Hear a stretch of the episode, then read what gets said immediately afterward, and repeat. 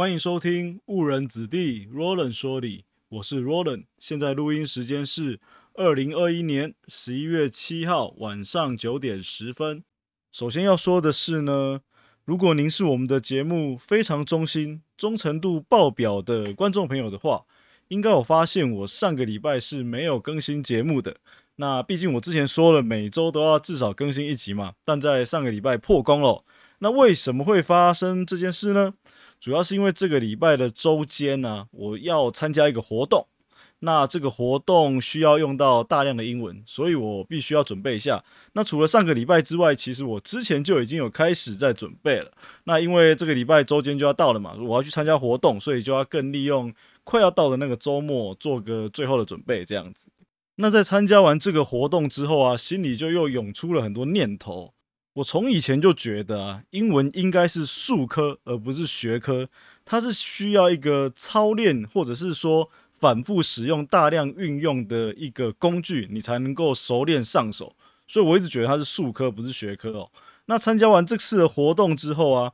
又加深了我这样子的感受。那基本上要去之前呢，我就准备了很多我要讲的东西嘛。那有些东西我也把它打起来。那基本上你平常如果没有在说的话，即便让你读稿，其实也读得很生硬哦。那更别说现场跟一些呃朋友的互动，例如说他们提问啊，我要回答。你如果平常没有在做这样子的互动的话，就是用英文去思考跟绘画的话，其实当下要表达出来都是蛮卡的哦，而且甚至有可能卡得非常严重哦。可是我一回到家之后啊，当我在睡前，我躺在床上的时候，我又把当天的情况、当天的一些朋友问的问题，我试图的再慢慢的。回答一遍，诶，其实当我躺在床上，慢慢的想，慢慢要的想思考要怎么讲的时候，诶，其实讲出来的东西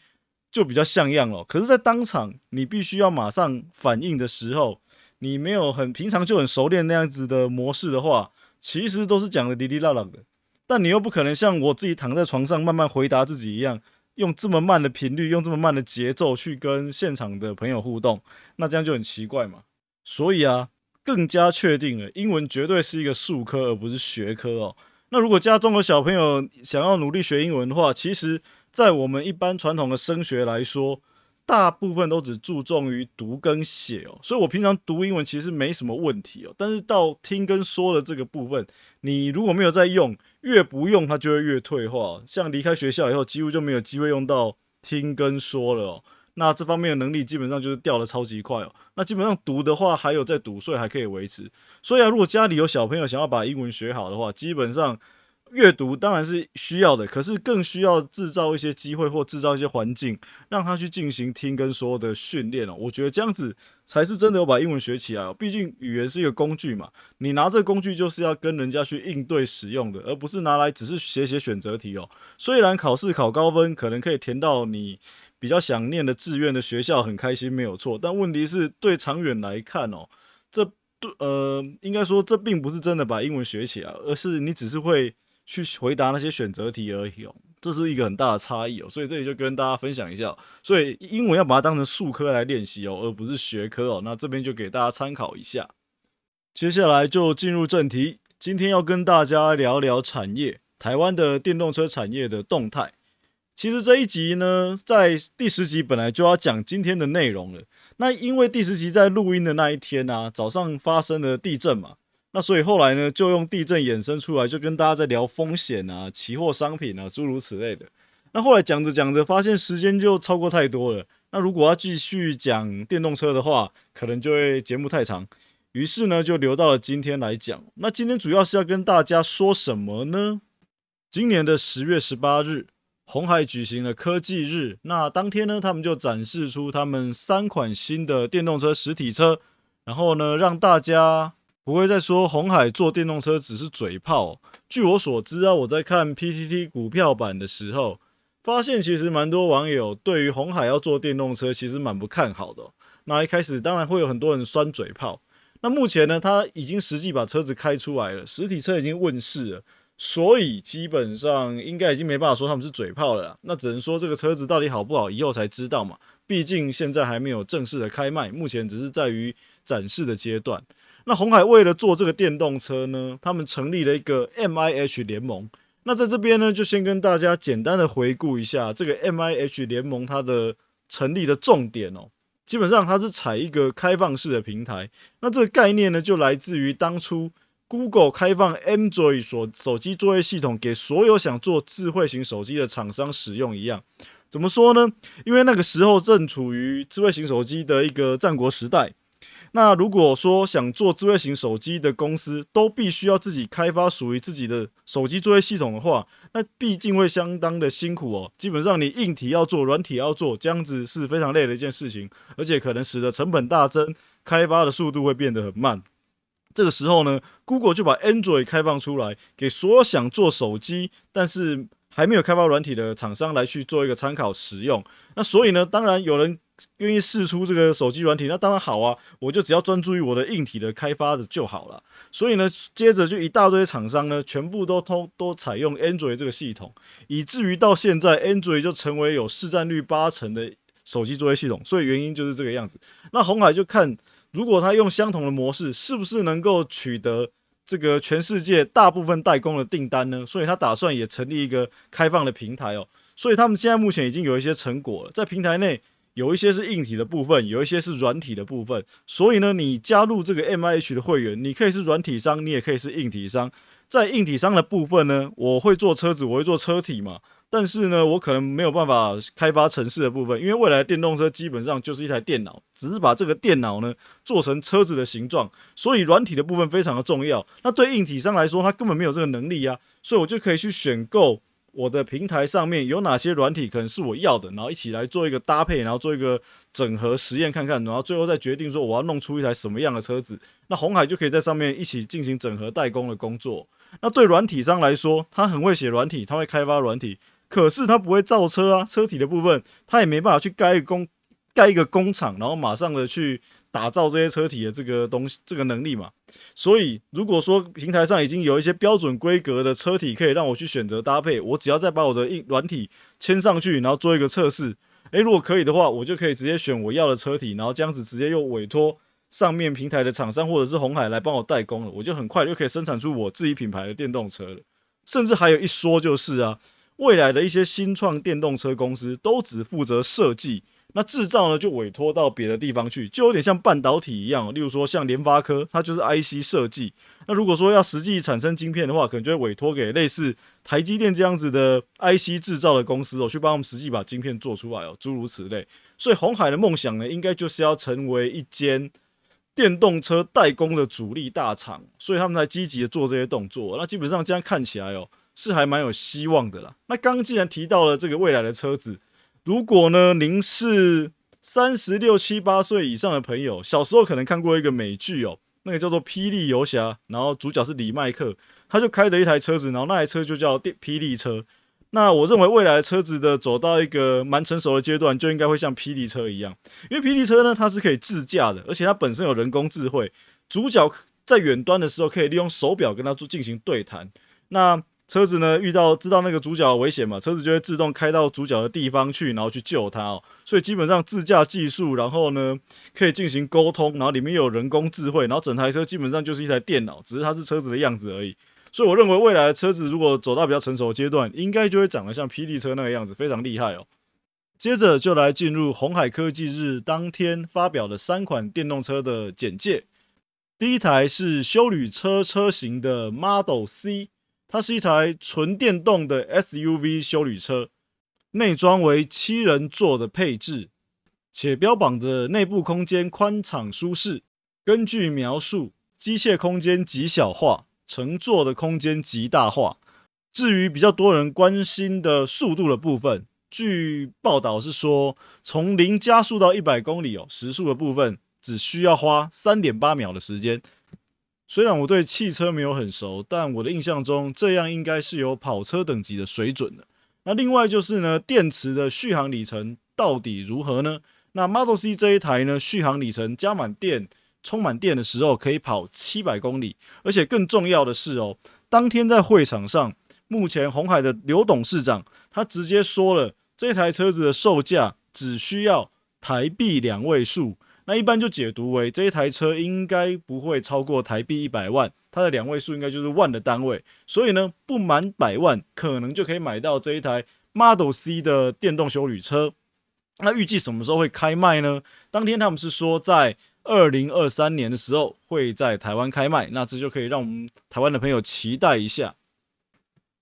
第二台的部分呢，就是跑车车型的 Model 一。那当天在科技日的时候，比较特别的是，由红海的创办人郭台铭先生，也就我们大家都知道的郭董，直接开着这一台车进场。它的定位呢，就是豪华的商务型轿车，而且是跟意大利的一些知名设计品牌的公司一起合作设计车型哦。那想必应该蛮炫的。那其实我是觉得它的车尾看起来跟保时捷还蛮像的啦，所以可能都是由。意大利那边在设计这些名车的哦，所以会有一些蛮像的概念，然后就是在上面这样。大家有兴趣可以去找找这台 Model E 的车尾看看，看是不是觉得有这种感觉哦。那时速的部分呢，从零到一百公里时速的加速比刚刚的修旅车更快了。刚修旅车是三点八秒，这一台是二点八秒就可以了，越来越像一台跑车哦。没错嘛，因为它本来就是做的就是跑车车型的车子，更快不意外。那续航里程呢，也超越了修旅车。它这一台续航的里程的部分是七百五十公里，而且呢，它有提供了一些自驾系统啊、人脸辨识跟智联网的联网能力等等的哦，所以比刚刚的修旅车更加丰富了。所以这样看起来，售价可能就会超过刚刚的修旅车。那因为在当天其实并没有讲这一台售价多少，所以也只能猜测猜测，等之后再继续看下去。第三台呢是 Model T，它就是智能电动巴士的部分哦。那它是有标榜说它是全台湾第一台具备电子式后照镜的一台电动巴士。那它的时速多少呢？这台巴虽然它是巴士哦，不过它可以跑到每小时一百二十公里。那基本上巴士在市区是没办法开那么快了，但是总是一个性能的展现嘛。那续航力的部分呢，也就是充满电之后，它是可以跑四百公里的。那爬坡的坡度呢，基本上这台经过测试，这个官方是说它可以爬到。二十五度的波，就是陡斜那个陡峭的波的程度，大概是二十五度这样子，是目前是它的极限。那比较特别的是哦，这一台可能会是最快在台湾的陆地上跑的一台车子哦。为什么呢？因为他们跟南部的一些集团有合作，所以如果顺利的话，最快在二零二二年，也就是明年，就会在高雄的路上运作，就会变成实际的公车在在路上走。所以高雄的朋友呢，明年可以期待一下，或者。或许说，你们明年呢，高雄的朋友就可以在路上搭到红海坐的这个电动巴士的公车哦，然后直接感受一下到底这个搭起来感觉到底是怎么样，我就可以跟大家分享。或许到时候 YouTube 也会有很多在开箱这种红海电动巴士的搭乘感觉的这个影片哦，到时候我就拭目以待，我也蛮期待的。红海发布了它的电动车的规格跟性能之后，当然会想跟现在目前市面上在贩售的电动车做一下比较。这样才知道说，诶，到底是好还不好啊，贵还不贵啊？所以呢，我就拿 Model C，也就是那个 SUV 修理车车型，不到一百万的那一台，来跟特斯拉的 Model X 来做一下比较。因为我发现，在特斯拉的官网上啊，他们是对 Model X 的描述是写着具有其他 SUV 无可匹敌的动力与加速，是史上性能最强大的 SUV。既然同样都是 SUV 车型，这样来比才有意思嘛。比下去之后，我发现红海的车子其实不会逊色哦，而且在价格上反而是呃更亲民的一个数字。在加速的部分，红海的 Model C 从时速零加到一百要花三点八秒，那特斯拉的 Model X 从时速零到一百呢，只需要花二点六秒，这一点是特斯拉胜出了。可是，在续航里程的部分，也就是我充满电可以跑的里程，红海 Model C 是可以跑到七百公里，但是在特斯拉这一边呢，充满电之后，它的续航里程是五百四十七，这里就差的蛮多的哦。那售价的部分呢，我们知道嘛，刘董是说这一台 Model C 呢不到一百万，那特斯拉 Model X，我前一阵子查的部分呢，是一台将近要四百万哦，三百八十多万、三百九十万这个范围哦，所以基本上。红海这台售价应该不到特斯拉的四分之一哦，大概大概就是四分之一了，不能说不到四分之一。所以以 CP 值的角度，红海这一台似乎是胜出了。可是呢，因为毕竟展示归展示，我们日后还是要等实际上路去运作，然后测试之后。才能真正的去评估说红海的车子是不是如他们所说的一样哦，所以这一点呢，其实，在二零二三的话，我也蛮期待，到时候 YouTube 是不是也会有很多人去开箱这台 Model C 哦？如果真的不错的话，那它就是一台 CP 值颇高的 SUV 修旅车。在展示完电动车硬体的制造实力之后呢，那红海未来又有什么展望呢？其实很好猜啊，基本上刚刚就有提到了。软体跟硬体都需要发展嘛？那现在看过了硬体的实力之后，接下来软体的发展也不容忽视哦。所以他们在科技日当天呢，表示下一个目标就是要成立软体的研发中心，然后去切入电动车的软体平台，重新打造软体定义企业，进入软体定义企业的新阶段。那在那一天呢，下午是他们的。技术展现的研讨会哦，他们分享了很多，例如智能座舱，还有一些针对特定地域路况有特定感应的这个能力哦。那我解释一下，先从智能座舱开始哦。我看到他们在那个研讨会里面放了一段影片，就是说，当你驾驶者上了车子。然后戴起车上的耳机之后，然后车上的那个荧幕啊，多媒体荧幕就开始播放着电影啊，或者是你想要看的内容。当你把耳机移开你的耳朵拿下来之后，诶，荧幕的那个电影也跟着停下来咯。然后你再把耳机戴上去之后，那个电影又开始播放。所以这就是一个智能软体的一个展现哦，也就是你。真的有在看那个电影，或者是看着那个荧幕的内容的时候，它才会进行哦。然后它感应到你把耳机拿掉，你可能就是没有要看了，所以荧幕就会，荧幕的内容那个里面的影片就会开始暂停哦。这就是一个比较智慧展现的部分。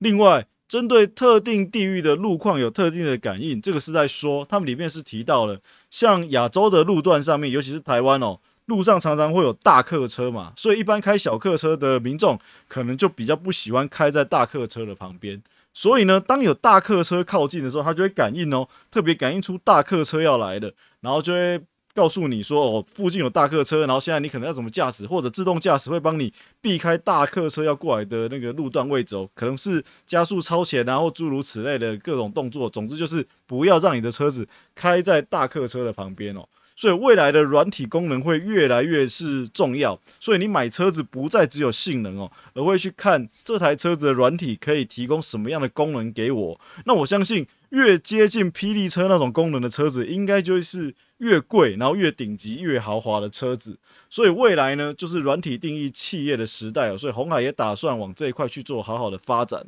那因为现在是起步嘛，所以呢，这一部分应该也是处于一个战国时代的阶段，就很像你智慧型手机刚开始的时候，有好几个作业系统，然后最后呢，好用的慢慢的取代不好用的，或者是因为像 Android 开放出来给大家用，然后因为大家不用省去了这个开发软体的时间，大家都用 Android，所以慢慢的 Android 就越来越大，诸如此类的，到现在就只有 iOS 跟 Android 系统，就是手机的部分就只有这两大作业系统，所以未来呢？打造成车子形状的电脑，也就是这个电动车啊，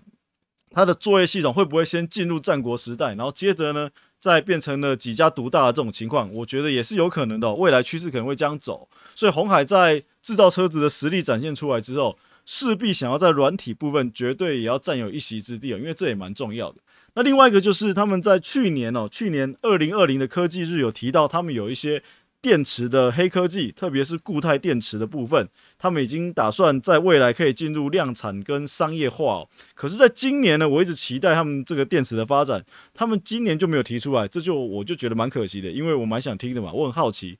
因为我认为啊，你能够在电池的技术上取得一定的能力的话，一定的一席之地，一定的占有地位的话，诶，那其实我不做车子，我光卖电池，其实这就是一个很大的营收来源了。可惜他们今年没有提出来啊，所以就不知道他们电池的发展是到什么样的一个状况了。那这就待有待后面的新闻或后面的报道继续追踪下去，看有没有什么新的消息之类的。最后还是来跟大家分享一些科学小常识。那比较特别的是，今天想要分享的这个科学成果是由台湾的团队一起努力所做出来的。那主要是他们发现了乌龟呢，可能略懂数学，可能是会分辨数字或者是分辨数目的大小。我看完这个报道之后，我是比较偏向说乌龟可以分辨数量的多跟寡啦。那怎么说呢？等下再跟大家慢慢解释。这个研究呢，是由台湾师范大学生命科学系的教授跟他的研究生，以及会思考的狗行为兽医团队一起组成研究团队来设计实验，然后来进行研究的。那最后的成果呢，也投上了国际期刊哦，一个叫做《动物学前沿》的科学期刊，基本上就是经过认证的，不是自己嘴炮说说的这样子。实验中呢，这个团队选用的乌龟是。斑龟，然后根据报道里面是说，斑龟是台湾野外最常见的龟鳖类，所以呢，人工繁殖的斑龟宝宝就可能是在水族馆跟宠物店让民众最容易买到的爬行类小宠物哦。所以大家有兴趣就可以去宠物店或水族馆或者是 Google 看看斑龟到底长什么样子哦。那如果有兴趣的话，基本上在节目内容的部分，我会把这个相关的报道的网址贴在那边，大家也可以去看看这个报道。那他们做了什么实验呢？那基本上呢，就是设计了一个让乌龟去选择数字的实验、数目的实验。那如果选对的话，就给乌龟一些奖励哦，可能给它一些它想吃的食物。因为斑龟的食量很大，所以给它想吃的食物就会激励它去选择要的答案哦。所以他们的我看那个图哦，基本上是这样子，就是在白色的板子、白色的类似保利龙之类的东西，然后上面会贴红色的方块。那所以会贴两个，然后让乌龟去做选择。可能呢，其中一个的红色方块数目是比较多的，所以如果当乌龟选到比较多的那个方块的时候，诶，团队的研究的进行人、研究人员就会把食物赏给这个乌龟哦。所以经过这样子，让乌龟知道，当他选择某些特定答案的时候，他就可以得到食物的奖励，然后让乌龟去建立这个对抽象事物的思考连接以及奖励的连接之后，这样子学习之下。乌龟就知道选择哪一边，它可以得到食物哦。在这样子的实验以及反复验证之下，发现了乌龟是有学习能力的，而且是可以辨别那个数目的大小。因为那个食物当做奖励的驱动之下呢，他们就会知道开始去分辨一些东西，然后选择什么样的数目的东西，他们可以得到奖赏。所以在报道里面呢，最后面就提到啊，这样子的研究成果呢，大幅突破了过去对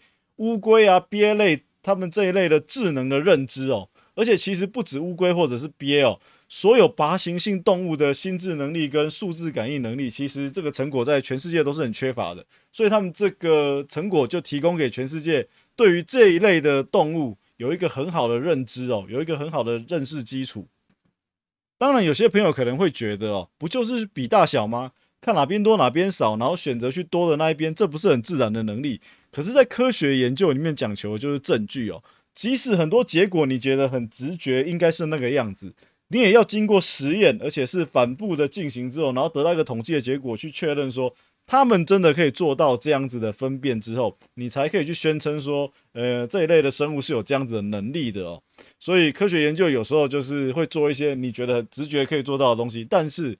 就是要提供证据，不然通常就只是沦为抬杠的这个口语上的一些聊天的话题哦。那要经过实证，其实不容易啊，都是要设计这样子的实验才可以。那以上呢就是今天的 p o c k e t 的内容，那希望你会喜欢，谢谢大家，拜拜。